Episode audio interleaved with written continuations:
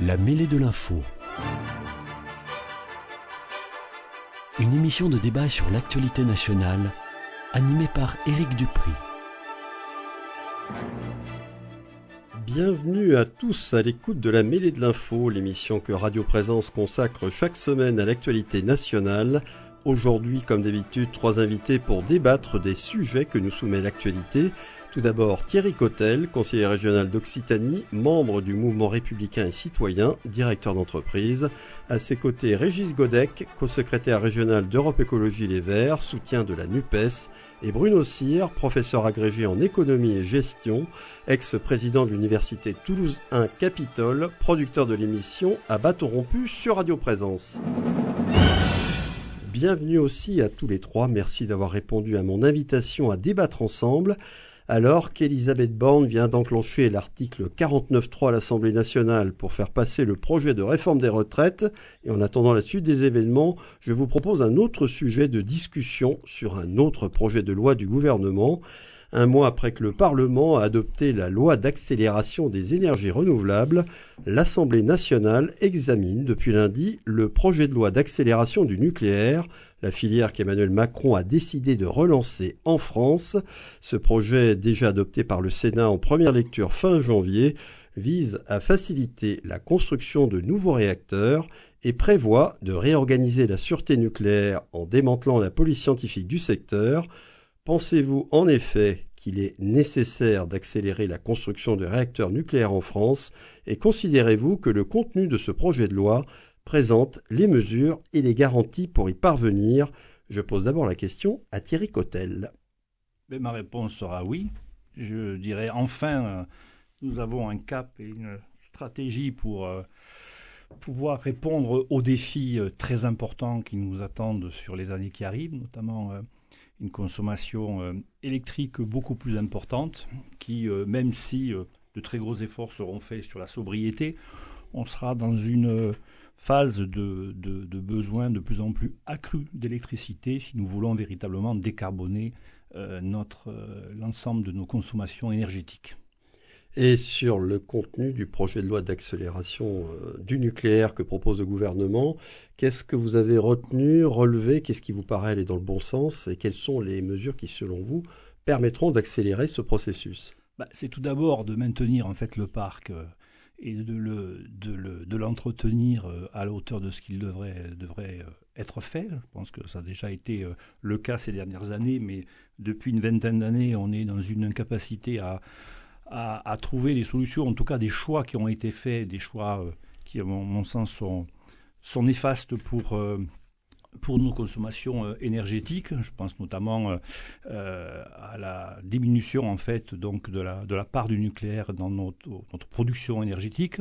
Je pense également aussi à l'arrêt de, de, Fessenheim qui a été une véritable catastrophe économique puisqu'elle a fait perdre à EDF un peu plus de 8 milliards de, de recettes avec 2000 personnes sur le carreau pour une usine qui d'ailleurs était quasi en neuve puisqu'elle avait été rénovée récemment. Donc tout ça a fait l'objet en fait d'accords politiques que je peux tout à fait comprendre, on va dire sur le fond, mais que j'ai toujours condamné. Euh, euh, accords politiques entre le Parti socialiste et les Verts, qui en 1997 d'ailleurs ont permis d'arrêter euh, Superphénix, qui se trouvait être une nouvelle génération en fait de centrales nucléaires qui auraient bénéficié donc de des déchets produits précédemment de façon à pouvoir euh, euh, les réutiliser. Donc on a arrêté en fait ce grand programme de recherche en 1997 euh, par l'accord Jospin-Dominique Voinet. Et ensuite le deuxième accord entre Martine Aubry et... Alors je ne retrouve pas non plus sur le coup.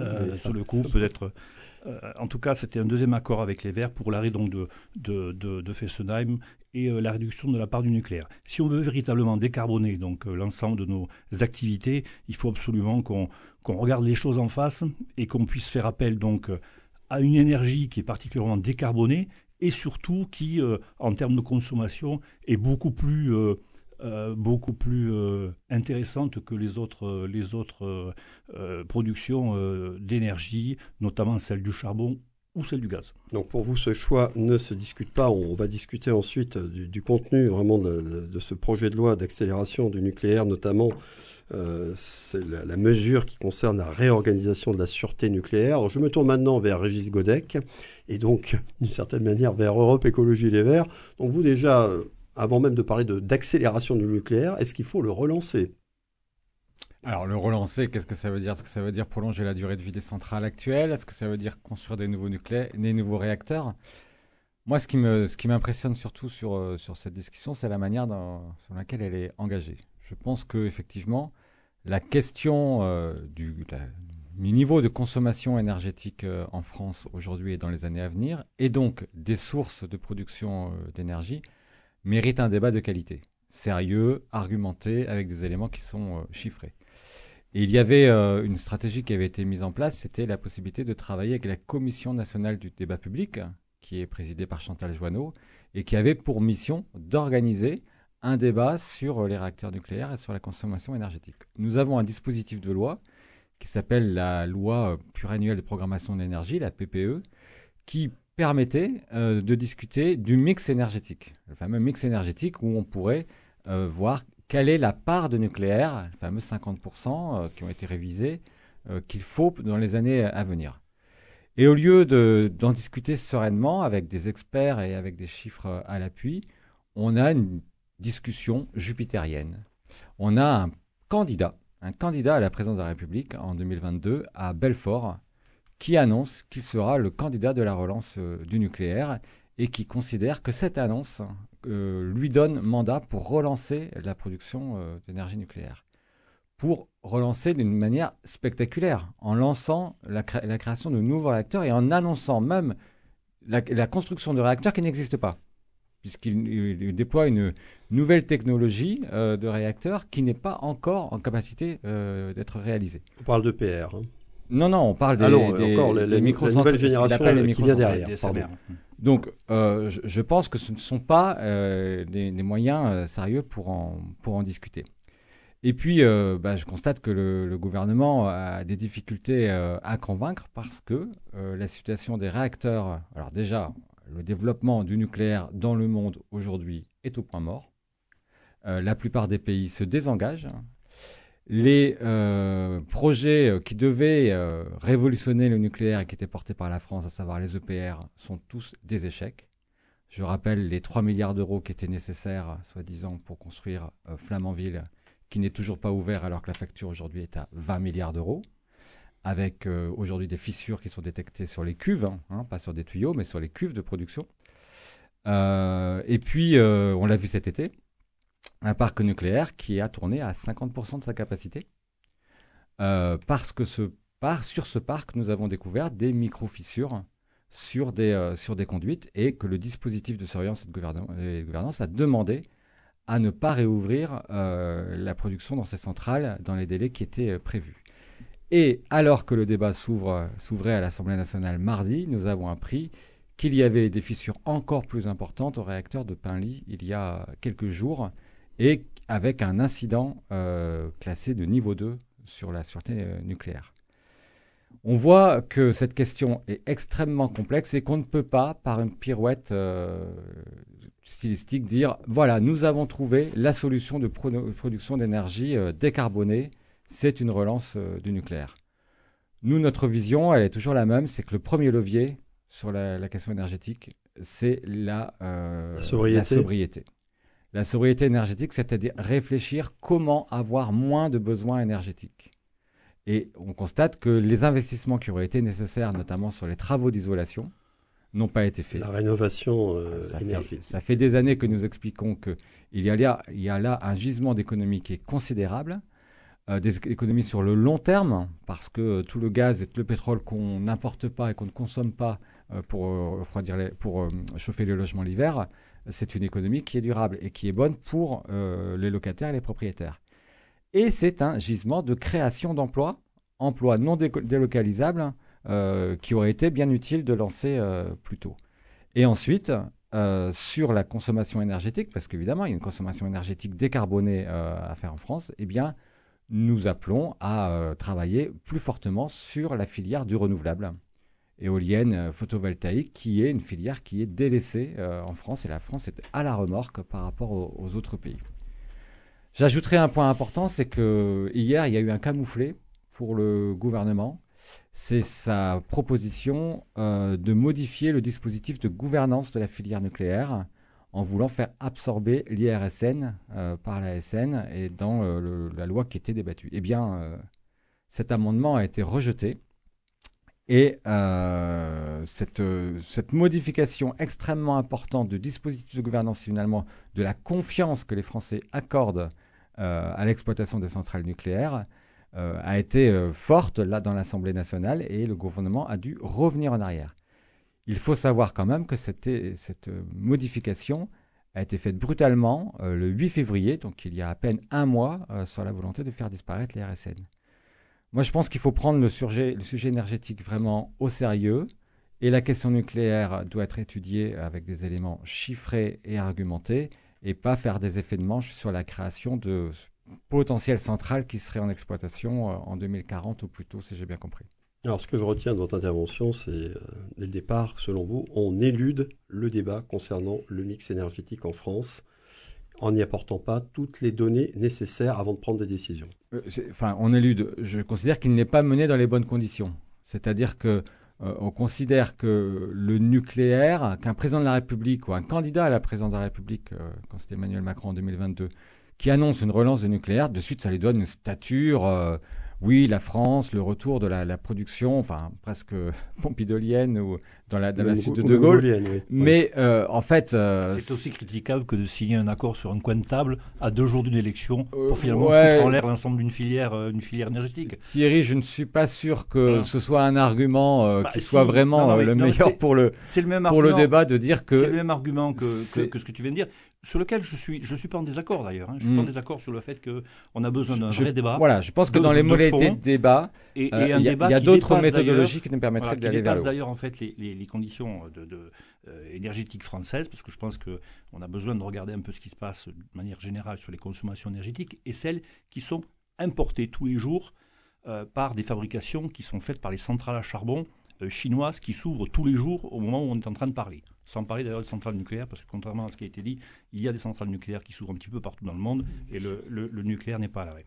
vous les citerez, les centrales, hein, du coup. Oui. Alors, on y reviendra peut-être. Et les EPR qui fonctionnent. Maintenant, je vais donner la parole à Bruno Cyr après, après ces deux premières interventions. Donc, bon, la première question, c'était faut-il effectivement non seulement relancer, mais accélérer euh, le nucléaire en France Et puis, euh, sur le contenu de, ce, cette loi, de ce projet de loi d'accélération du nucléaire, euh, les mesures et les garanties qui sont annoncées, est-ce que vous les trouvez fondées et alors dans le bon sens? Alors oui, moi je trouve que ça va enfin dans le bon sens parce que pendant presque 40 ans, on a eu 40 ans d'errement il faut, euh, il faut comprendre que le débat, depuis le départ presque, est biaisé en France parce qu'on a mis de l'émotion là où il aurait fallu mettre de la raison. Et évidemment, énergie nucléaire, ça évoque euh, la bombe atomique et ça évoque euh, et Tchernobyl. et, Tchernobyl. et Tchernobyl qui n'est pas une catastrophe euh, colossale hein, ça a quasiment fait très peu de morts comparativement à ce que peuvent faire les mines de charbon etc donc mais c'est vrai que ça sur le plan émotionnel ça a un impact considérable. Or, au départ, quand De Gaulle avait lancé plan énergétique avec la construction des centrales nucléaires, il avait une vision de la France qui était une vision d'indépendance et une vision, alors peut-être pas une vision de protection de l'environnement à l'époque parce que c'était pas le thème à la mode, mais en tout cas d'indépendance. Et cette indépendance, on l'a perdue dans plein de domaines et notamment dans ce domaine tout à fait clé pour tout notre système économique qui est celui de l'énergie. Et je, rappelle que euh, la question de l'énergie est une question centrale. On ne peut pas contrairement à ce que disent un certain nombre de partis politiques, et notamment Europe Écologie Les Verts, plaider la décroissance. Parce que plaider la décroissance aujourd'hui, ça veut dire, puisqu'on est encore dans une phase de croissance mondiale sur le plan démographique, ça veut dire qu'il y a des gens qui mourront de faim. Déjà, avec le niveau de production mondiale qu'on a, on a du mal à éviter, on, y arrive, on y est arrivé comparativement au, siècle précédent, à, ce qu'il n'y ait quasiment plus de famine, etc. Mais enfin, il y a beaucoup de gens qui sont en dessous du seuil de pauvreté ou proches du seuil de pauvreté. On a besoin de produire. Et la production, ça se fait à partir d'énergie. Alors, c'est vrai que le soleil est notre réservoir d'énergie. C'est-à-dire la, Terre n'est pas un fromage clos comme font semblant de le croire trop souvent les naïfs ou en tout cas des, des gens qui racontent un peu n'importe quoi là-dessus. Donc, en fait, il ne faut pas avoir d'inquiétude. L'énergie, elle est extérieure à notre système et on est bombardé par certaines énergies. Le problème, c'est que transformer l'énergie solaire, c'est compliqué.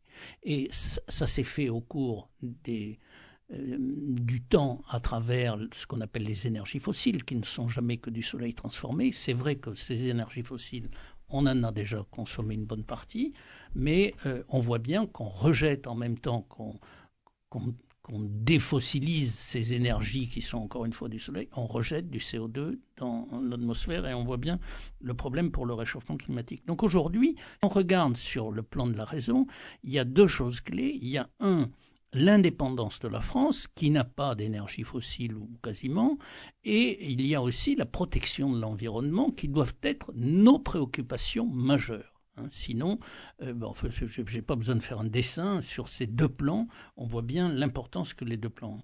Or, on ne sait pas mieux répondre aujourd'hui qu'avec le nucléaire. Donc, c'est absolument irresponsable de rejeter le nucléaire. C'est absolument irresponsable. Et moi, ce que je reproche, c'est les errements depuis 40 ans à courte vue, où on avait, grâce à l'époque gaulliste, une énergie nucléaire qui fonctionnait bien, on était à la pointe dans ce domaine, on l'a sacrifié parce qu'il y a des irresponsables qui ont dit il faut arrêter le nucléaire, c'est pas bien, etc. Et moi, je veux bien qu'on donne la parole à tout le monde pour décider ce qu'il faut faire, mais c'est pas forcément la bonne solution. Je vous rappelle un débat qui était le débat à la présidentielle de Madame Hollande, Ségolène Royal, elle, hésitait à se faire appeler Hollande, on peut la comprendre, mais euh, Ségolène Royal contre, euh, qui se présentait contre Sarkozy il y avait eu ce débat sur le nucléaire. Ségolène Royal, qui est censée être euh, quand même bien informée de tout et pouvoir discuter de tout, pensait qu'on consommait 20% de notre énergie venait du nucléaire quand on était à 75%. Donc même des gens informés comme ça... vous n'avez pas le bon chiffre.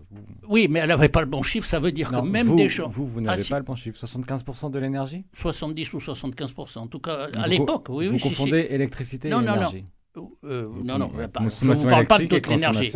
Production électrique, oui, bien sûr. La production électrique.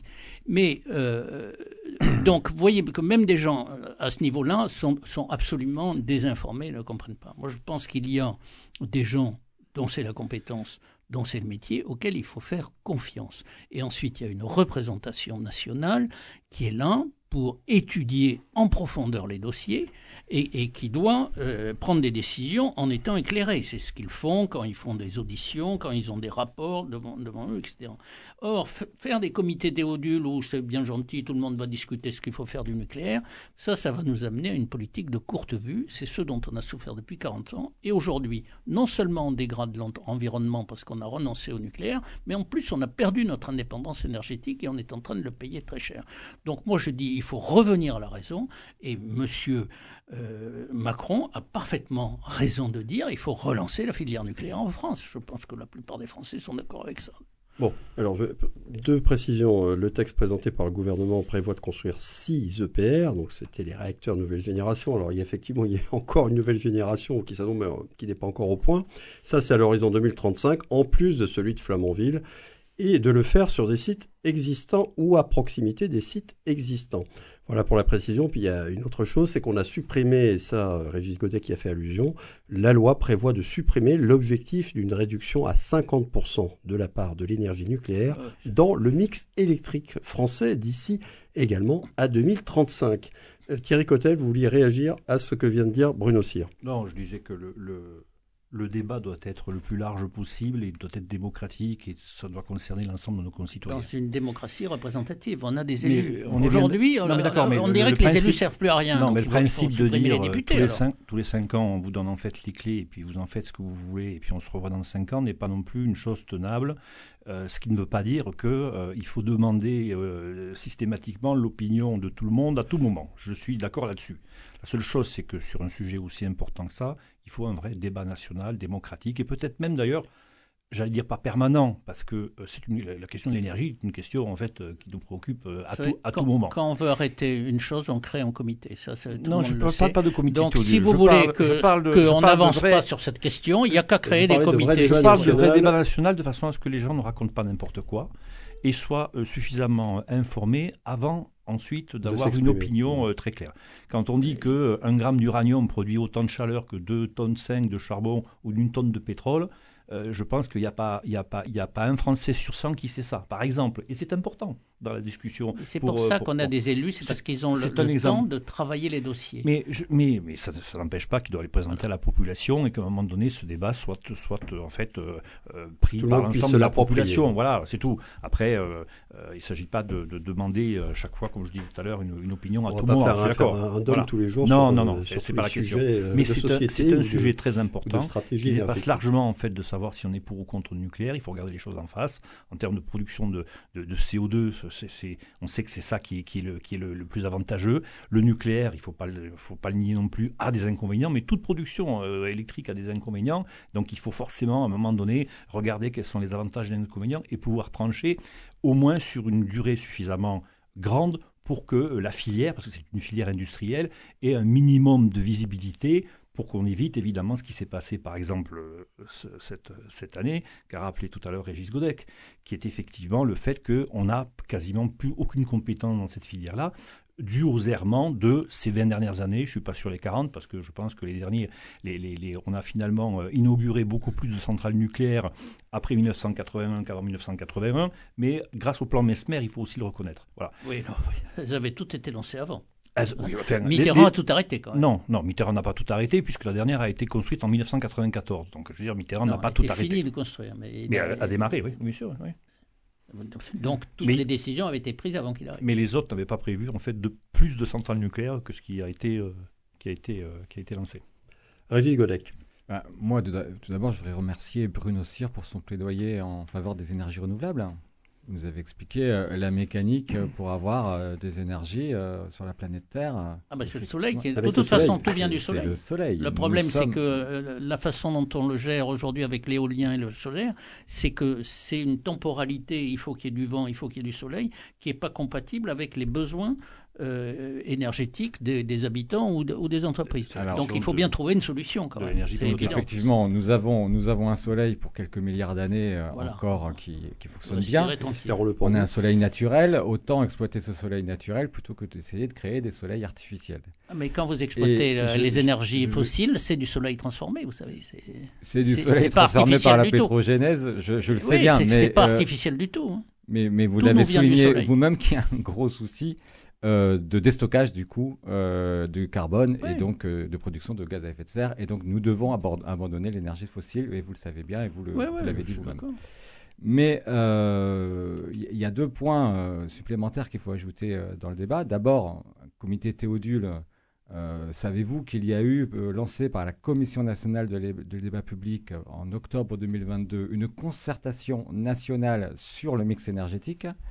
Et que suite à cette concertation nationale, euh, nous devions avoir l'avis des populations et des éléments argumentés pour la construction de la loi pluriannuelle de production d'énergie, qui aurait pu euh, nous permettre et permettre à nos représentants à l'Assemblée nationale et au Sénat de euh, légiférer en connaissance de cause et en ayant pris les éléments d'information de la population, l'avis de la population. Ça ne veut pas dire qu'ils sont obligés de le suivre, mais ça veut dire que ces dispositifs permettent à chacun d'appréhender les éléments des débats et de prendre des décisions euh, collectives en connaissance de, cause avec un débat qui est quand même plus argumenté que celui d'un candidat à la présidence de la République à Belfort qui fait des annonces de relance sur euh, du des nucléaire. problèmes complexes. Donc, la démocratie sur directe ne fonctionne pas. Il faut quand même vous ai le pas parlé de reconnaître. démocratie directe. Eh ben vous- si, c'est ça que vous me dites. Ah, je ne sais pas C'est si la que population va se prononcer, après on saura ce qu'il faut faire. Mais ça ne marche pas Monsieur- sur des choses compliquées. Monsieur Cyr, je crois que vous êtes, euh, vous connaissez bien les processus de décision publique et je ne crois pas que vous ayez pronon- euh, proposé la disparition de la Commission nationale du débat public. Pour moi, si elle disparaît, vous savez, je- je- ça me ça m'effraiera pas. Je, Je moi, pense je crois au Parlement. Qu'elle éclaire beaucoup les décisions euh, des, des- des Je décideurs trouve qu'on publics. a des élus, que c'est les élus qui doivent faire leur boulot. Et c'est- ça La des Commission députés, nationale du débat public pré- présidée par Chantal Joanneau, à mon avis, ne met pas fin à la démocratie Oui, mais on a Bon. voulu dans cette commission mettre un D'au- peu de D'autres vert, un peu de éléments, ceci, un peu de si vous cela. voulez bien. Euh, il faut aussi, euh, vous parlez d'indépendance euh, énergétique par le nucléaire, il faut relativiser cette indé- indépendance énergétique. D'où vient l'uranium? Est-ce qu'il y a de l'uranium en France? Nulle part. L'uranium que nous exploitons dans les centrales nucléaires françaises vient du Kazakhstan, vient du Niger. Il n'y a pas d'indépendance énergétique. De moins en moins. Bon, il vient pas, De il- moins en moins. il vient pas de la France pour autant. Non, non, ça c'est sûr. Mais euh, Donc il n'y a pas d'indépendance énergétique. Oui, mais là, no- notre gaz et notre pétrole arrivent. euh, Ah de- bah je suis tout à fait d'accord avec vous. pays qui se sont Je déclarés nos ennemis. je de l'Europe. suis tout Donc, à fait Et d'accord nos- avec vous. Et nos panneaux solaires et nos éoliennes également. euh, alors, euh, Mais il ne Et faut, Dans, oui. les, dans les métaux rares aussi. Non, mais mais il faut mettre fin à cet argument oui, selon lequel le, nucléaire nous permet- permettrait à la France d'avoir une indépendance énergétique. Ben, beaucoup c'est plus, ni- oui. Parce ni- que ni par l'uranium le- n'est pas- l'uranium, n'est pas rare ni- comme le sont des, des- des éléments qui Je, servent à je- construire les je- termine juste avec un dernier argument. Ni sur l'approvisionnement en uranium, ni sur le retraitement des déchets. Nous avons besoin d'un- d'une collaboration avec un, un grand nombre de pays et ce n'est pas une indépendance énergétique totale. Donc il faut juste savoir la relativiser. Et puis un, un dernier élément, euh, le nucléaire est fragile dans le contexte du réchauffement climatique. Et ça, on ne le dit pas. C'est-à-dire que... Cause du euh, refroidissement. bien dire, sûr. des- des euh, centrales. 20% de la consommation euh, d'eau en France, c'est du refroidissement de centrales nucléaires. 20% de la consommation des eaux. Rappelez-vous que cette... Non, non, mais non. Oui, mais Allez elle est, re- elle est rejetée, l'eau. hein, Non, prend- je ne vous parle pas du prélèvement. Voilà. Je ne vous parle pas du Mais vous prélèvement. parlez de consommation. Oui, exactement. Donc, Euh, nous elle est prélevons à peu près, euh, enfin, je crois que c'est 40 ou Oui, non, 45%, mais- et nous en rejetons ce qui fait 20% de consommation. comme Vous si pouvez regarder les chiffres, monsieur. c'est Une, charbon, une- une pareil, turbine donc- électrique aussi, on dit on prélève de l'eau, mais elle Exactement, ressort de l'autre côté. Écoutez, Non, vous regarderez les non, chiffres. non, non. Rappelez, Alors, rappelez-vous ça fait que... dire à M. Mélenchon que la Méditerranée est réchauffée par les centrales nucléaires du Rhône. Ouais. Ça tient pas deux minutes. c'est Quoi. Alors- faut, il faut éviter de raconter n'importe quoi. Non. Alors justement, pour éviter de raconter n'importe quoi, renseignez-vous. Qui nous a amenés dans le mur. Je, je- je termine avec cet argument, si vous permettez, et vous irez vous renseigner ensuite pour Oui, vérifier oui, si j'ai... Vous savez tous les verts, mais on est bien planté à cause de vous. Quand même. Monsieur Sia, je dis quelques éléments, vous aurez les moyens de les vérifier même avant la fin de l'émission, et pour euh, me démontrer que j'ai dit n'importe quoi.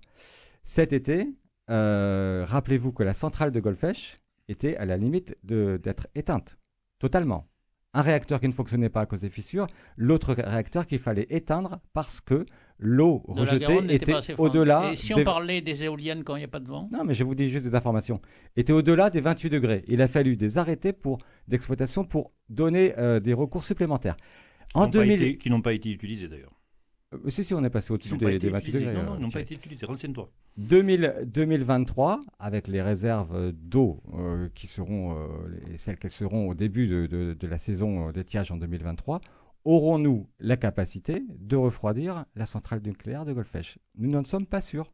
Nous n'en sommes Ouais, pas sûrs. Mais, mais on arrêtera Donc, pendant la- un ou deux mois l'été et Je- c'est moins grave que des éoliennes qui ne tournent pas pendant l'hiver parce qu'il y a, alors qu'on a besoin de beaucoup d'énergie parce qu'il n'y a pas de vent. Donc, la- la- ou des panneaux solaires qui ne marchent pas la l'argument, nuit. l'argument de l'indépendance énergétique liée au nucléaire est à relativiser. Enfin, Et l'argument de la centrale nucléaire, des centrales nucléaires qui permettrait de, euh, de- de- dans l'avenir d'affronter toutes les situations, y compris celle de réchauffement climatique, elle est, il est extrêmement fragile. Mettons-les dans les débats, mettons tous les éléments et no- ayons des discussions euh, étayées sur la les stratégies qu'il faut d'autre l'exemple de l'Allemagne qui a remis ses centrales Voilà. à charbon en Voilà. fonctionnement, qui a ouvert deux pipelines euh, pour, pour accueillir le gaz russe euh, parce qu'ils ils ont fermé leurs centrales nucléaires également.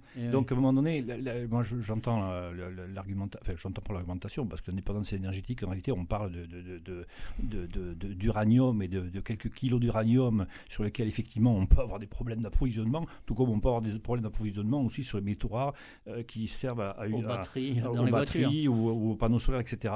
Je, je pense Mais, que le, le- si, si vous développez le nucléaire, vous aurez quand même des batteries dans les voitures. hein. Oui, oui, non, bien sûr, il y, aura de toute façon un mix. Moi, je, je, rêve d'aller manifester contre les centrales à charbon avec Régis Godec en, Allemagne et, et, en Chine également. Ça, c'est un vrai problème. Quoi. quand on regarde globalement quelles sont en fait les émissions de CO2 d'un certain nombre de pays, la France, c'est 1%, la Chine, c'est 30%. 30%. Euh, et, le, et les États-Unis, 20%. Là, on a un vrai problème en fait d'indépendance, de, euh, d'indépendance de façon à, éviter justement de, carboner et d'avoir euh, des émissions de CO2 trop importantes. Là, on a un travail de souveraineté économique et industrielle à avoir. Et là, pour le coup, on, on serait de vrais écologistes à pouvoir décarboner tout ce qui est actuellement importé et qu'on ne fabrique plus en France et qui crée. Euh, on a arrêté les centrales nucléaires. Euh, on a arrêté les centrales nucléaires pour soi-disant améliorer la situation et à la sortie, on a encore plus de pollution qu'avant à cause de toutes les centrales à charbon qui s'ouvrent un peu partout dans le monde et on a de l'énergie hyper chère à cause de, de l'arrêt des nucléaires. Donc on a perdu sur tous les tableaux. Et vous venez de dire qu'il faut encore discuter, il faut encore s'interroger, etc. Moi, je dis c'est la solution aujourd'hui. Il y a d'autres travaux scientifiques qui nous permettront sans doute d'avoir d'autres propositions, mais on n'a pas d'autres propositions crédibles aujourd'hui. Et il faut reconnaître que vous vous êtes lamentablement planté, et les Français avec. Donc la seule réponse que vous êtes, c'est il faut être économe, il faut arrêter de se chauffer, il faut arrêter de, de se déplacer, il faut arrêter les avions, etc. Mais ce n'est pas une solution. Je, ça, vous le je pense que vous êtes un petit peu caricatural. Oui, mais c'est le propre de cette oh, bah, émission. puis, ah, d'accord, ok. J'avais pas compris. pas que cette émission soit mais on ne va pas en, une heure de temps traiter des problèmes aussi complexes. L'émission de, trafic aérien en France, euh, c'est ce que consomme une centrale à charbon en Allemagne. Voilà. De tous les Français du trafic aérien français. Donc, je le dis pour qu'on ait euh, un ordre de grandeur. On parle de chiffres, Ça ne veut pas dire qu'il faut justifier euh, tout n'importe quoi, on est bien d'accord. Après, je reviendrai sur la question que vous avez posée sur la police faut arrêter les jets privés. Je, je, pense que là, on a effectivement un, mauvais coup que le gouvernement a, à essayer de mettre en place et qui euh, euh, ne, ne, ne, participe pas à la confiance que l'on devrait avoir. Régis le disait tout à l'heure. Alors, il en a parlé, Régis Godec, de cet aspect je suis d'accord sur cet aspect-là. Hein, je pense qu'on a besoin, en fait, comme on l'a fait jusqu'à maintenant, parce qu'il faut quand même savoir que le coût des centrales nucléaires a considérablement augmenté, justement pour faire en sorte que la sécurité soit beaucoup plus, importante, ce qui peut effectivement se comprendre. Euh, et, euh, euh, et, il faut rassurer effectivement nos concitoyens là-dessus, parce qu'il il y a toujours un risque évidemment pour tout. Il n'y aura jamais de risque zéro, on le sait. Il n'y aura jamais de risque zéro, mais la, politique de la peur n'a pas fait non plus, n'est pas non plus la meilleure des, des, raisons si on veut véritablement avancer sur ces questions énergétiques. Oui, parce qu'il s'agit d'un amendement au projet de loi, bon, qui suscite aussi pas mal de controverses parmi les députés, toutes tendances confondues d'ailleurs, et qui prévoit une réforme de la sûreté nucléaire en démantelant ce qui s'appelle l'IRSN, c'est-à-dire l'Institut de radioprotection et de sûreté nucléaire. C'est la police scientifique du secteur, et donc il s'agit de transférer euh, ces experts à l'autre autorité, l'autorité de sûreté nucléaire, l'ASN. Qu'est-ce que, on n'en a pas parlé là précisément, Régis Godec, mais j'imagine que vous ne voyez pas ça d'un très bon œil. Ben, euh, vous, regarderez les débats qui ont eu lieu à l'Assemblée euh, hier. Euh, vous lirez, il y avait un, article éditorial dans Le Monde il y a deux jours qui soulignait que les partisans du nucléaire et les opposants du nucléaire se retrouvaient tout à fait d'accord pour s'opposer à cette mesure. Parce que la question de la confiance dans la sécurité des centrales nucléaires en France, elle est primordiale pour tout le monde qu'on défende le nucléaire ou qu'on soit opposé au nucléaire, euh, il n'y aura pas de débat sain sur la question du nucléaire s'il n'y a pas une confiance dans les autorités de contrôle. les autorités de contrôle en France sont exemplaires. Pour le coup, euh, elles sont exemplaires. Et s'il y avait une exploitation à 50% euh, de la capacité cet été, c'est parce qu'il y a eu des contrôles, détection de micro-fissures, fermeture des centrales et travaux avant de les remettre en exploitation. Et en décidant aussi brutalement, en annonçant aussi brutalement le 8 février euh, une modification, un projet de modification de la gouvernance euh, du nucléaire, eh bien le gouvernement a mis tout le monde contre lui et il a perdu. Il a perdu hier à l'Assemblée nationale par euh, la représentation nationale, qui, sait, voilà, qui est là pour ça et qui donc l'a mise en défaut. J'espère que ce projet est définitivement enterré et qu'on gardera un gendarme indépendant du nucléaire en France. Bon, pour le reste, euh, le débat tous. demeure ouvert en ce qui nous concerne. On va en rester là et on va faire la petite pause habituelle avant de nous retrouver à l'antenne d'ici une vingtaine de secondes. Restez bien à l'écoute de Radio Présence. À tout de suite.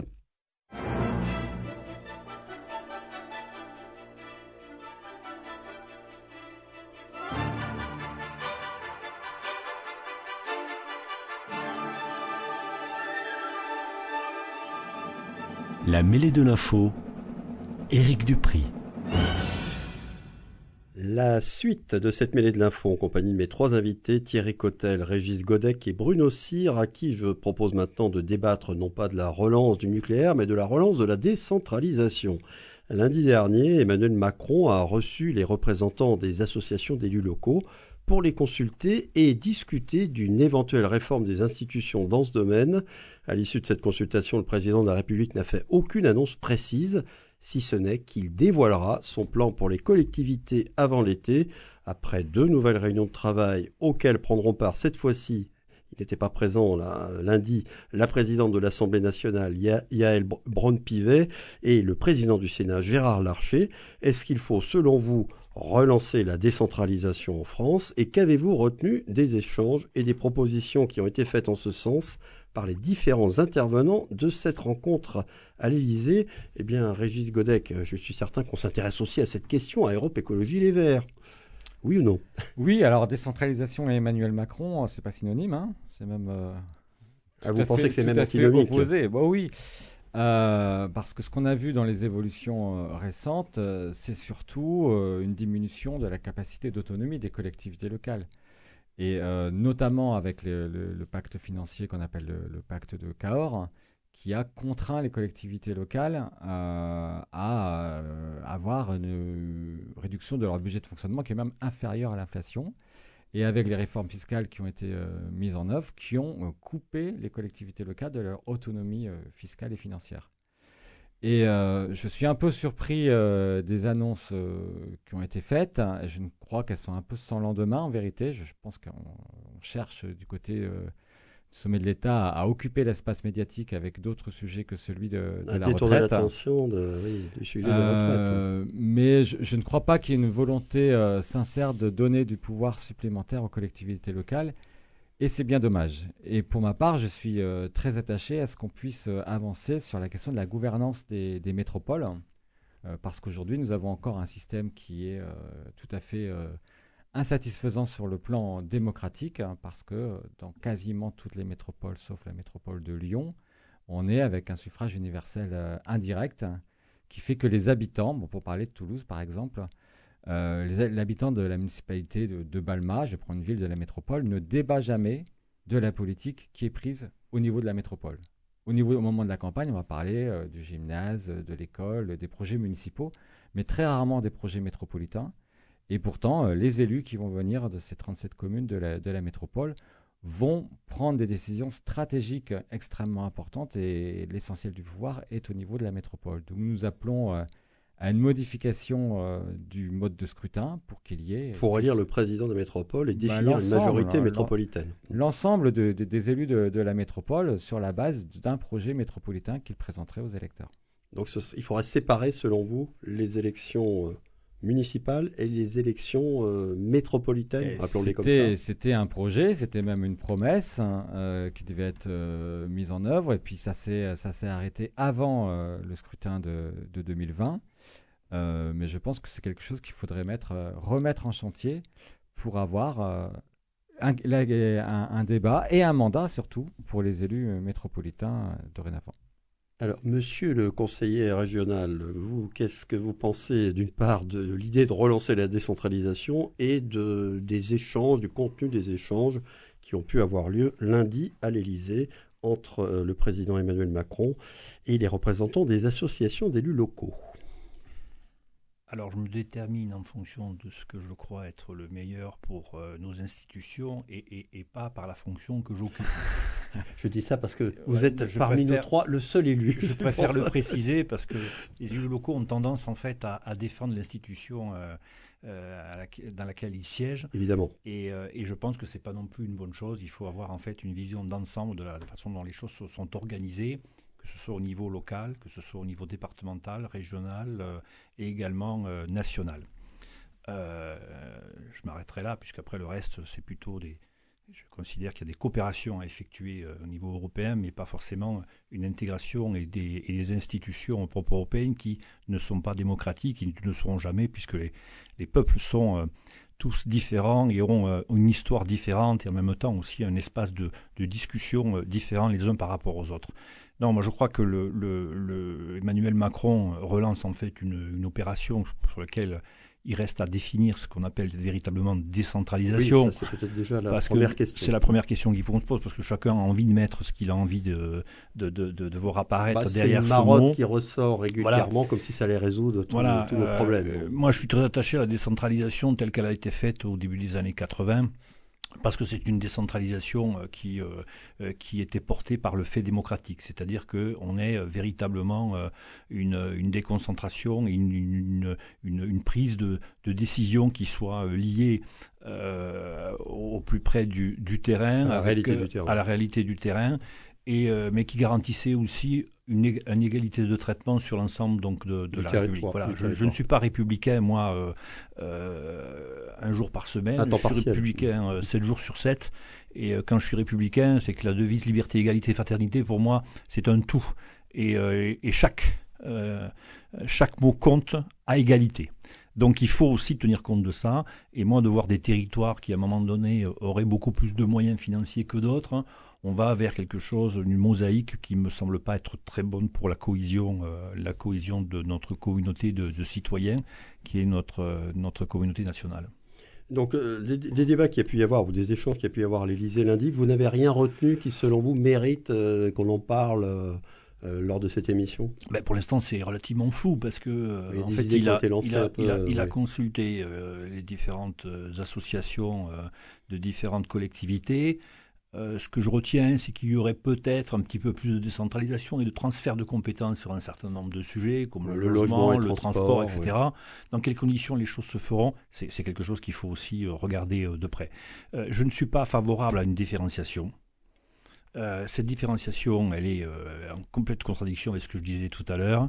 Et quand on commence à différencier, on ouvre en fait la boîte de Pandore. Et à chaque fois, c'est un cran supplémentaire vers des identités qui ne sont pas des identités républicaines, mais des identités ethniques.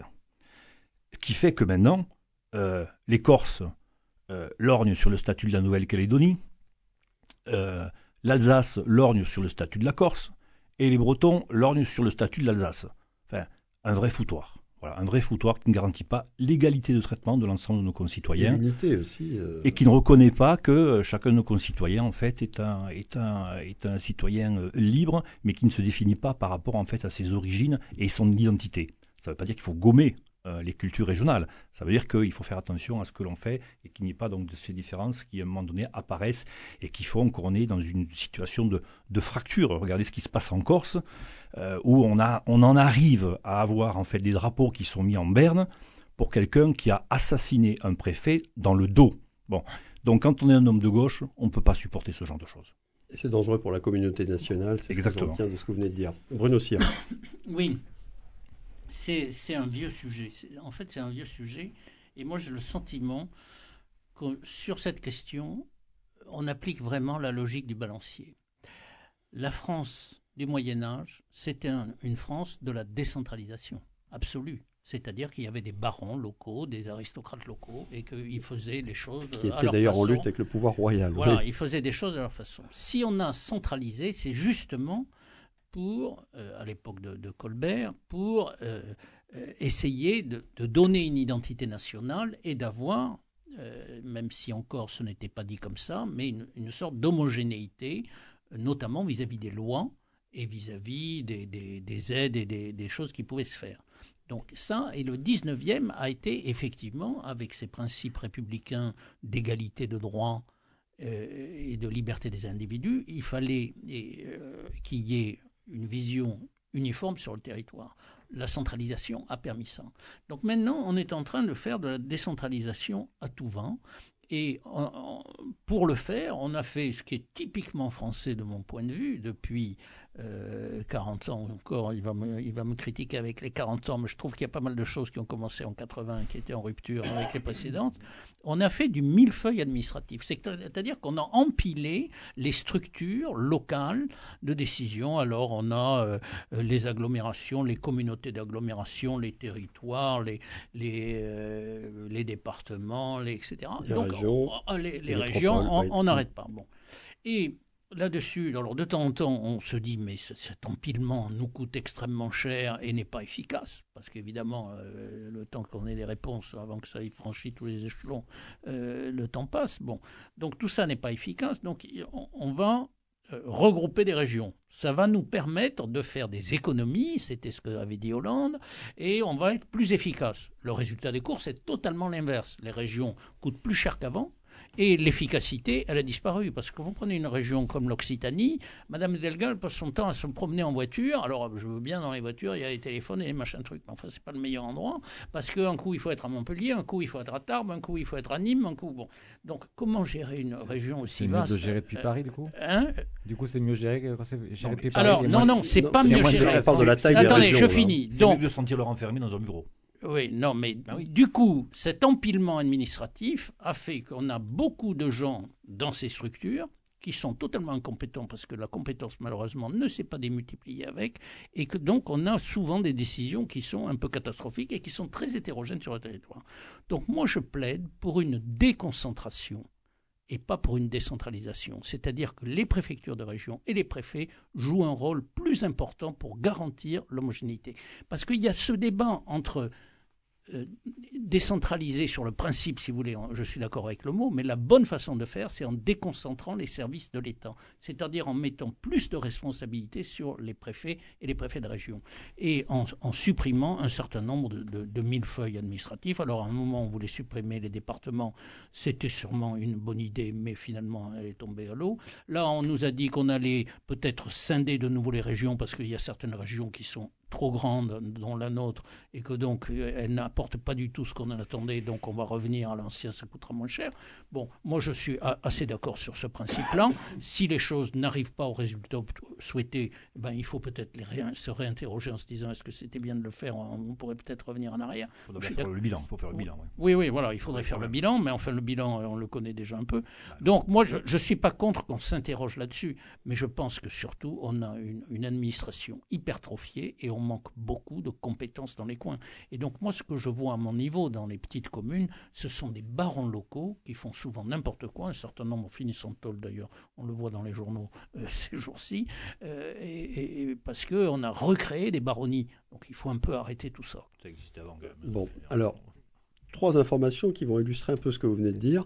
Il y a le dernier rapport de la Cour des comptes qui, lui, souhaite, préconise une simplification des normes applicables aux collectivités territoriales pour plus d'efficacité de la dépense publique, dans un contexte où elles, apparaissent en forte dégradation. Il y a une idée qui a été lancée euh, par Gilles Averrouz, vous parlez des préfets. C'est le maire de Châteauroux et il est président des villes de France. Vous euh, il y a un président des villes de France, pour ceux qui ne le sauraient pas, il n'y a pas que l'association des maires de France ou, France urbaine. Alors lui, il a fait l'éloge du couple maire-préfet, un peu comme vous, et lui, il souhaite que toutes les administrations départementales et régionales soient placées sous l'autorité du préfet. Il a donné l'exemple des agences régionales de santé. Bon, je ne sais pas si c'est une piste à creuser.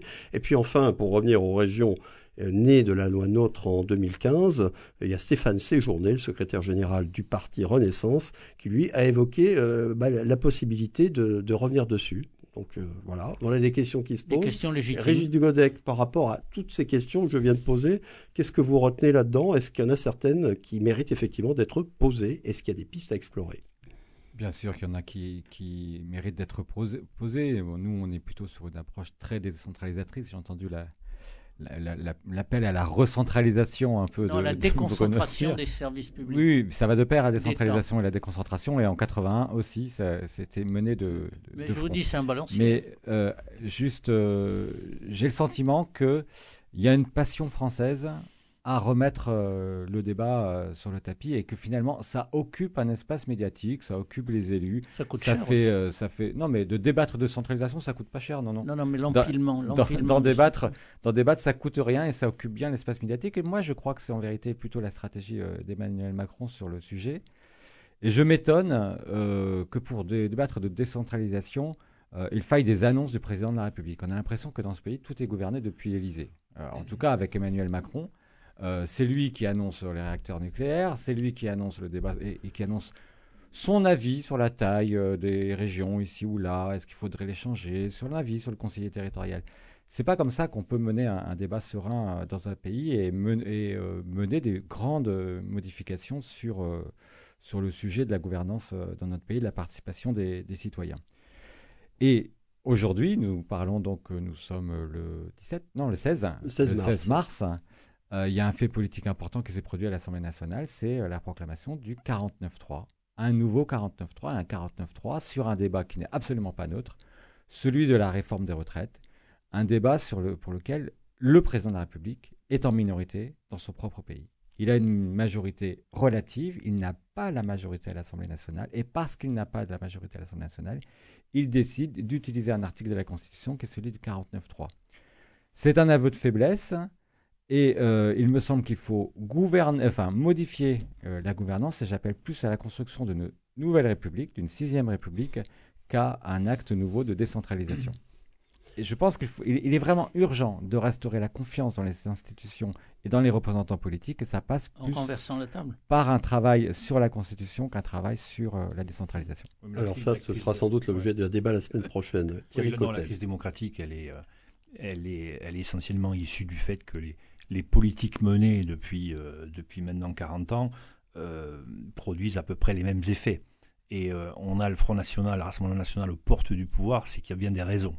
Et à un moment donné, lorsque, lorsqu'il y a, lorsqu'il y a basculement entre la gauche et la droite pour finalement, sur le fond, même si évidemment des choses ont été faites, je, je le dis aussi, euh, lorsque la gauche est arrivée au pouvoir, euh, il n'en reste pas moins qu'il y a de vraies raisons qui, font qu'un département comme l'Aude, par exemple, qui euh, votait Mitterrand euh, euh, largement en 1981-1988, a donné trois députés du Rassemblement national.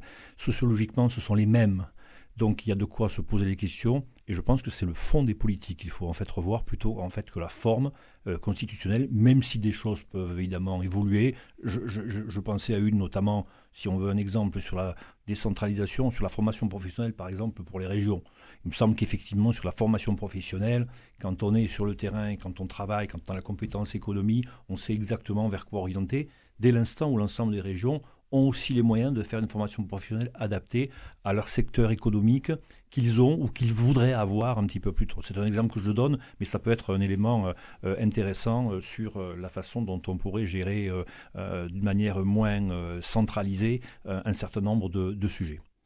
Euh, sur la, piste qu'avait évoquée euh, Bruno Cyr euh, et que Gilles Averrousse, le maire de Châteauroux, a proposé, vous pensez que donner plus de poids au préfet, est-ce que ça peut être une piste intéressante? Non, je pense que le préfet, ils sont là pour accompagner, ils sont là pour contrôler ce qui peut se faire effectivement sur l'ensemble. Le- donc le rôle du préfet est toujours, euh, est toujours important. Maintenant, est-ce qu'il faut qu'il soit décisionnaire par rapport à, un certain nombre de, de- de- d'orientations? Je pense que non. Je pense que pas, c'est pas, l'objet du préfet. Oui, mais Monsieur Cotel, là, vous, vous êtes en contradiction avec ce que vous avez dit tout à l'heure, parce que si vous voulez qu'il y ait sur le territoire national une, une égalité de droit, il n'y a que les services de l'État qui pourront la garantir. Je Oui, prends un exemple. Dans le cadre je, de- je suis entièrement d'accord, mais je veux dire, Ben, c'est voilà. pas, en donnant le pouvoir Je- au préfet qu'on le fait. Le préfet peut si, contrôler, je, prends, peut je- contrôler ce qui se fait. Non, non, euh, non, mais je, euh, je- et- vous prends deux exemples. et en référer à son autorité, à son autorité nationale, mais, mais pas en fait décider, parce que alors, du coup, on serait Alors, dans la décentralisation des préfets. On aurait tout un tas de préfets dans Non, les régions qui, qui, décideraient d'un certain nombre de choses avec euh, le concours de, l'élu local. Je, prends, un exemple sur les monuments historiques. Il y a beaucoup de monuments historiques qui, évidemment, sont dans des communes et souvent dans des petites communes. Qui va décider de la façon de restaurer un monument historique si on veut le transmettre aux générations suivantes? Qui va décider? Des gens qui ont la compétence de le faire. Ils ne sont pas dans les communes. Donc si vous n'avez pas à la direction régionale des affaires culturelles des gens compétents qui sont capables de dire ça on peut le faire, ça on ne peut pas le faire, et ils sont sous la responsabilité du préfet, ça sera la pétodière. C'est-à-dire qu'il y a un certain nombre d'endroits où une partie de notre patrimoine va disparaître. Je prends une deuxième euh, question, c'est dans l'éducation. Il y a des programmes nationaux, alors on peut revenir sur les programmes nationaux, mais heureusement qu'il y a une académie sous la responsabilité du préfet pour veiller à ce que tout le monde fasse le même programme euh, sur tout le territoire, etc. Donc vous voyez, non, mais c'est ça dont je non, parle. Donc quand vous me dites qu'il faut garantir que tout le monde ait les mêmes droits et que vous me dites deux minutes après qu'il faut surtout pas que les préfets s'en mêlent, euh, non, le je préfet, trouve qu'il y a une contradiction. Le préfet ne doit pas s'en mêler euh, bah lui-même. il, doit, il doit en fait appliquer ce qui se fait au niveau national, des politiques nationales, de l'éducation, c'est tout. Moi, je lui demande simplement de contrôler, je ne demande pas en fait de co euh, décider avec l'élu local. c'est tout. Ben, c'est ça qui va se passer en mm. réalité. Thierry Cotet, sur la possibilité de revenir sur le découpage des, grandes régions telles que la Noix Notre euh, l'a fait en 2015, vous pensez que c'est une idée qui, mérite, euh, bah, question qui mérite d'être posée Je veux dire, je veux dire très simplement, j'étais pas pour la fusion des régions. Hmm. Bon. et pour le coup, je ne suis pas pour le redécoupage des régions. Voilà. C'est ma position, c'est-à-dire que bon, maintenant on l'a fait. On va pas revenir en arrière. On va pas revenir en arrière. Mm. Euh, les choses ont été ont été positionnées. Je pense que des choses ont été euh, euh, faites plutôt bien en région Occitanie avec la présidence de Carole Delga, notamment en créant les maisons les maisons de, la région. C'est-à-dire que on a plutôt que de laisser les choses sur Toulouse et Montpellier, on les a décentralisées. Les services, mais tous les services avec les compétences de, régionales sont par exemple à Saint-Gaudens, sont à Albi, sont à Cahors. Euh, l'agence de développement économique, par exemple, a des, agents sur place, qui fait que euh, un entrepreneur, lorsqu'il a un, souci, ou euh, va, directement voir la maison de la région, et y a, il y a ce relais-là. L'entrepreneur de Nîmes vient à Saint-Gaudens pour voir l'agence. Non, c'est pas ce que j'ai dit. Je disais qu'il y avait des maisons de la, de, la, de la région qui avaient été créées un petit peu partout pour pas qu'elles soient, pour pas que les services en fait régionaux euh, dont, la région a la compétence, par exemple le service économique, ne soit pas resté soit à Montpellier ou à Toulouse. Donc il y a aussi une maison de la région à Nîmes. Voilà, donc un entrepreneur Donc on a démultiplié plutôt, les structures, plutôt, bien ce que plutôt, non, on a simplement, on a simplement divisé le nombre donc de, de, de, on a déconcentré, on va dire, puisque c'est le mot que vous, vous employez et que, qui, qui vous, euh, qui vous convient. On a déconcentré les choses, on a fait un petit peu ce que vous. Non, mais c'est pas pas ce que je veux dire. En multipliant, si, parce qu'en multipliant les points, vous avez chaque fois un chef de service, un chef de bureau. Non, on n'a pas un chef de service, on a un responsable d'une région. On ne va pas rentrer dans cette discussion parce qu'on arrive. C'est qu'il faut, il faut regarder les faits et je dis simplement que ce que dit M. Cyr n'est pas, n'est pas, n'est pas vrai, puisqu'il n'y a pas plus d'agents qu'il y en avait auparavant avec les deux, euh, les deux, les deux régions. C'est la fin de ce 109e mm. numéro de la mêlée de l'info. Merci beaucoup à vous trois d'y avoir participé. Tous mes remerciements aussi à Christophe Aubry qui a réalisé cette émission. Podcast disponible et téléchargeable dès maintenant sur le site de Radio Présence. Merci à tous de votre fidélité. Rendez-vous jeudi prochain. Très bon week-end. À bientôt.